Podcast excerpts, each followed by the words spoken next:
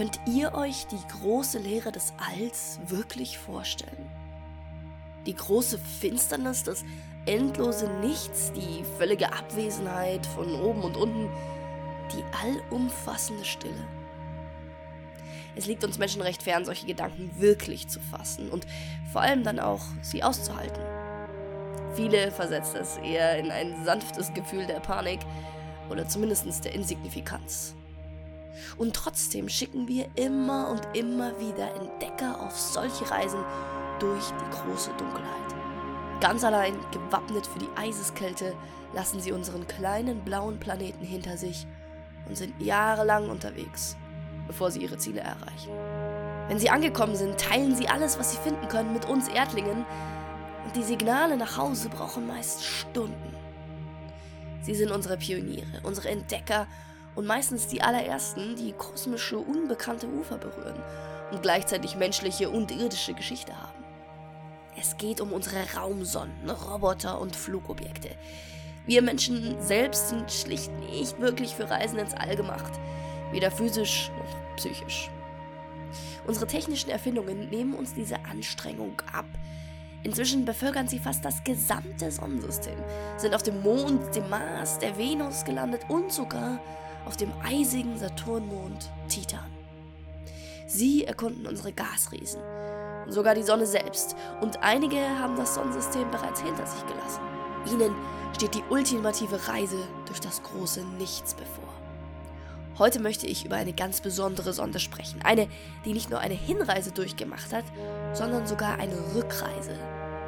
Eine, die uns Erdlingen ein physisches Mitbringsel vorbeibrachte, bevor sie weiterzog zum nächsten Ziel. Eine, dank der wir vielleicht eines Tages verstehen, wo wir wirklich herkommen. Eine mit einem wunderschönen Namen. Es geht um Osiris Rex.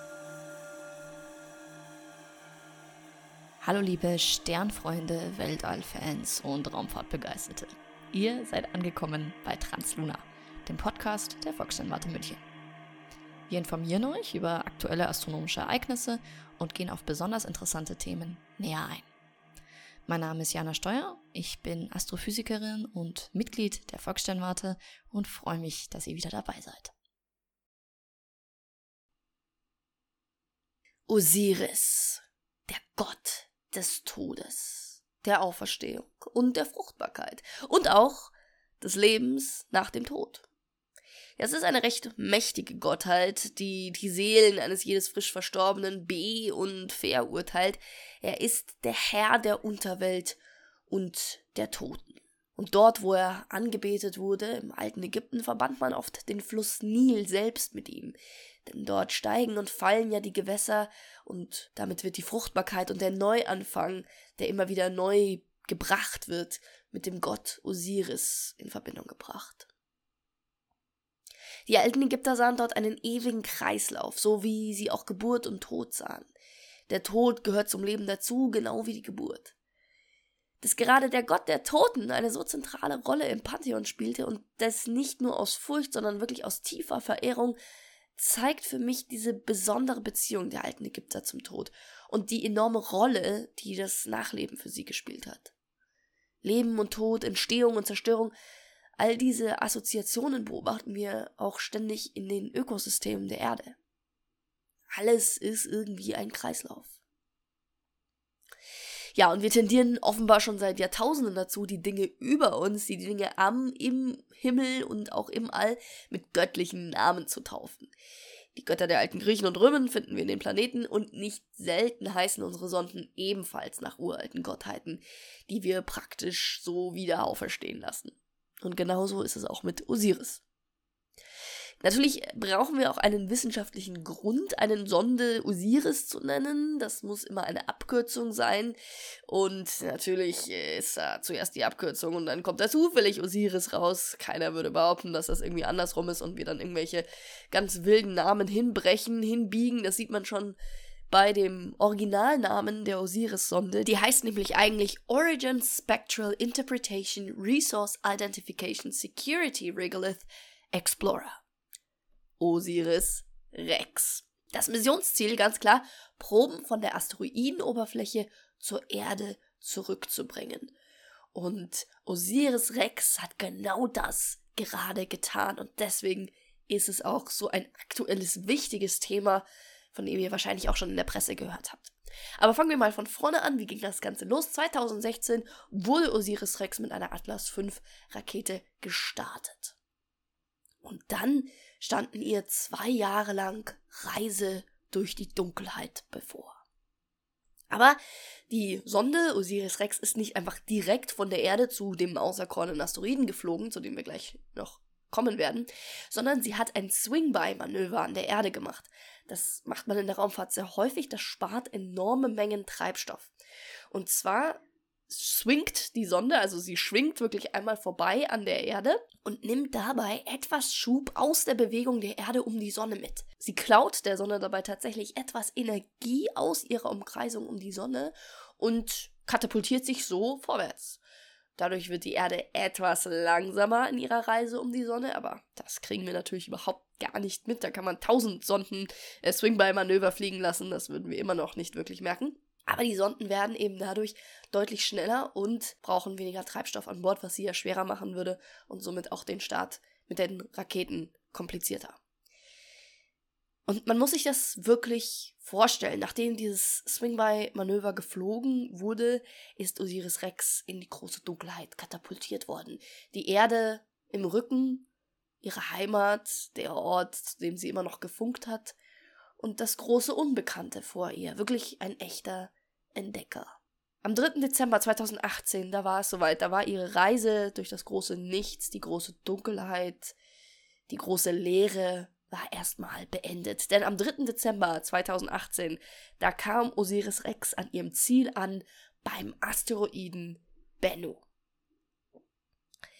Über Asteroiden habe ich in alten Folgen ja schon mal gesprochen. Das sind wirklich die Überbleibsel des frühen Sonnensystems. Also das kann man sich wirklich vorstellen, wie so die Bausteine des Planetensystems, die übergeblieben sind, die es nicht in den Planeten geschafft haben, die aber auch nicht wieder komplett zerstört wurden. Bennu selbst ist ein recht großer Asteroid. Schaut ein bisschen aus wie so ein unförmiger Würfel. Wir kennen seine Oberfläche und seine Struktur jetzt sehr genau dank Osiris Rex. Er hat 492 Meter Durchmesser an der breitesten Seite und umrundet die Sonne in 437 Tagen. Das heißt, er hat ein ähnliches Jahr wie die Erde. Also er ist auch nicht sonderlich weit weg von der Erde. Er gilt tatsächlich auch als erdnah, denn er kreuzt bei seiner Umrundung um die Sonne tatsächlich auch die Erdbahn. Bennus Oberfläche ist sehr, sehr dunkel und das bedeutet, dass er sehr wenig Veränderung erlebt hat seit seiner wirklichen Entstehung. Und das ist etwas sehr Wertvolles, denn wir wollen möglichst genau die Zustände und Umstände im frühen Sonnensystem kennen. Und diese Asteroiden, diese Überbleibsel sind dann natürlich das perfekte Experimentierlabor, sag ich mal. Also das sind wirklich Objekte, die sind uralt. Obwohl ganz in Ruhe war Bennu jetzt nicht seit der Entstehung der Sonne, beziehungsweise ganz in Ruhe hat er nicht sein Dasein gefristet, denn man geht davon aus, dass er vor ungefähr ein bis zwei Milliarden Jahren entstanden ist, und zwar in seiner, also entstanden in seiner jetzigen Form. Das Gestein an sich gab es schon vorher. Man glaubt, dass es einen gewaltigen Zusammenstoß zwischen zwei Asteroiden gab, aus dem Asteroidengürtel. Und dabei ist eben jede Menge Geröll und Felsbrocken abgesprengt worden und die haben sich dann als das, was wir heute als Bennu kennen, wieder zusammengefunden und sind sehr lose miteinander verbunden. Also sind gerade so durch die Gravitation zusammengehalten, sind aber generell ein ja lockerer Geröll-Gesteinshaufen. Das ist auch das, was Osiris Rex vorfand bei der Ankunft im Dezember 2018. Die Bilder sind gewaltig. Ich finde das immer unglaublich, wenn man diese Fotos sieht vor diesem völligen Dunkelheit, vor der Schwärze des Alls und dann nur beleuchtet durch die Sonne diese öden Gesteinslandschaften, diese Geröllwüste. Faszinierende Vergangenheit. Es gibt Hinweise, dass das Material, aus dem Bennu besteht, chemisch durch flüssiges Wasser in der Vergangenheit verändert wurde. Also, dass es dort flüssiges Wasser in irgendeiner Form gegeben haben muss, wenn auch nur kurzfristig, das könnte auch dafür sprechen, eben, dass das durch diesen Zusammenstoß entstanden ist, Bennu an sich, denn dann wird ja sehr viel Energie frei und es wird sehr heiß. Diese Geröllwüste mit wirklich gigantischen Felsbrocken und jeder Menge kleinen und größeren Kratern, die hat Osiris Rex fotografiert bei ihrer Ankunft. Jetzt muss man dazu sagen, es ist nicht so einfach, um so einen Asteroiden in einen gescheiten Orbit zu kommen.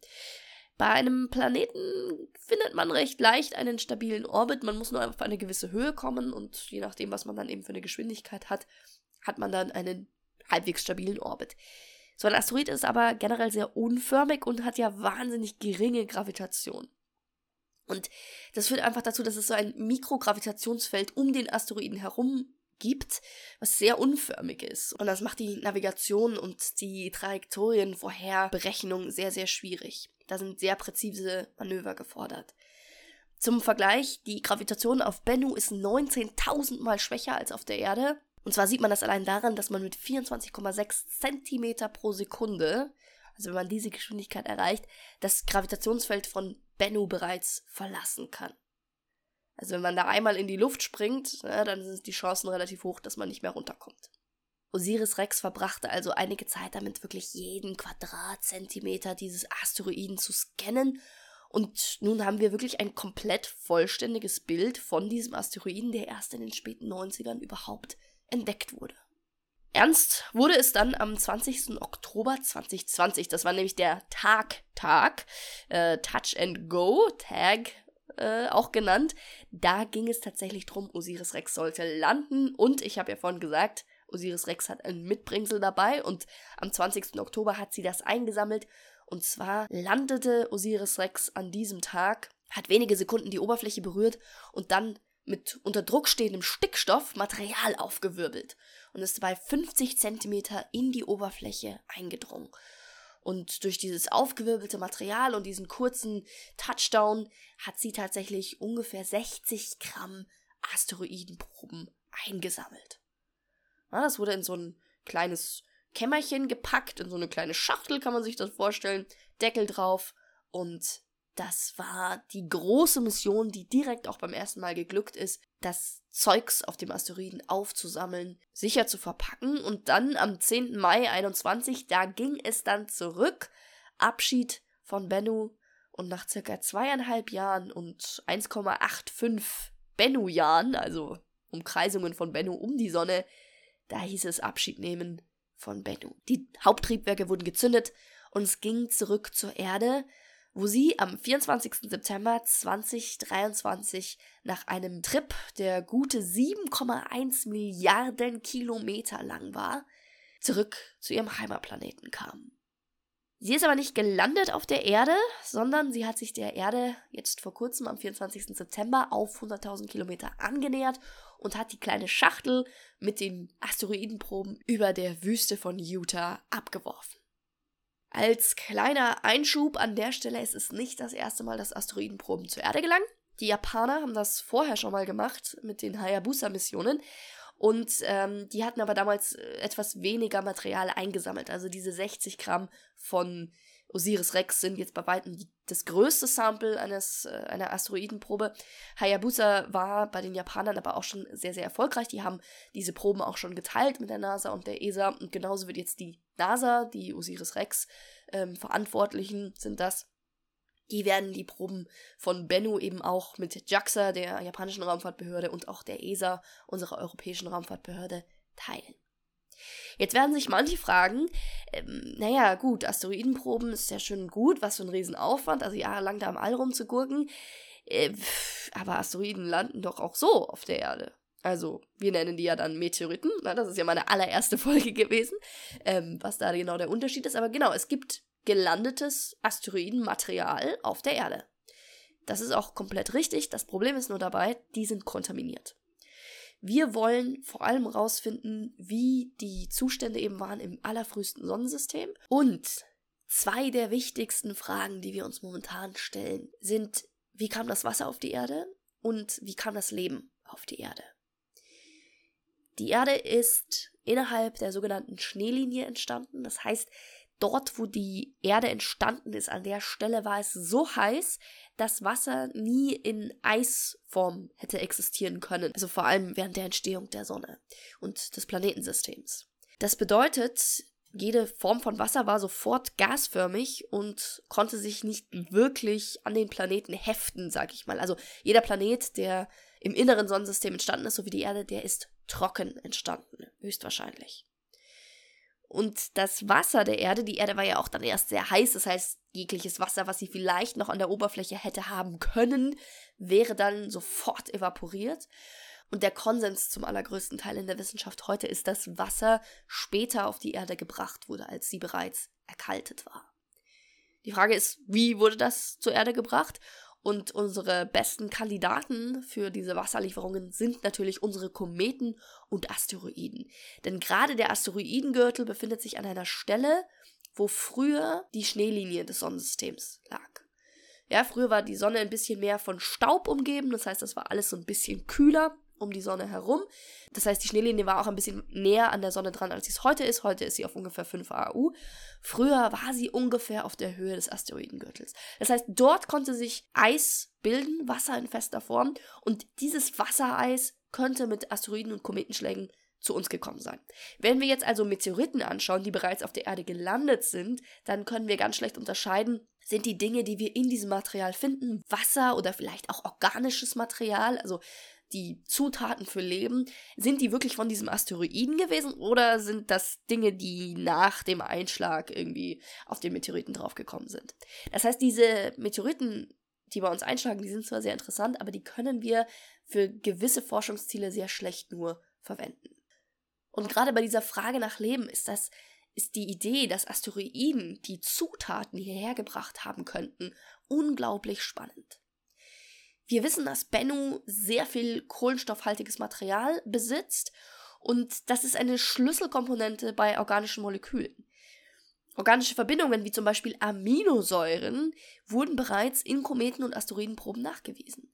Das ist wirklich unglaublich. Das konnte ich selber gar nicht glauben, als ich das zum ersten Mal gelesen habe. Es kann sein, dass genau wie Wasser organisches Material als Hauptzutaten des Lebens von außerhalb kamen dass unser Ursprung nicht nur auf der Erde liegt. Hier sind wir dann entstanden, aber die Zündung sozusagen, die Zutaten, dass die vielleicht von außerhalb kamen. Beim Wasser ist das ein recht einfacher Prozess, der wurde auch schon bei den Kometen durchgeführt. Äh, man schaut sich an, wir wissen, Kometen tragen Wasser, soweit sind wir inzwischen schon. Das heißt, wir haben uns da angeschaut, was ist denn das für Wasser? Es gibt normales Wasser und sogenanntes schweres Wasser. Der Unterschied ist da, dass normales Wasser H2O einfach ein Wasserstoffatom enthält. Das ist ein Wasserstoffatom mit einem Proton im Inneren, im Kern.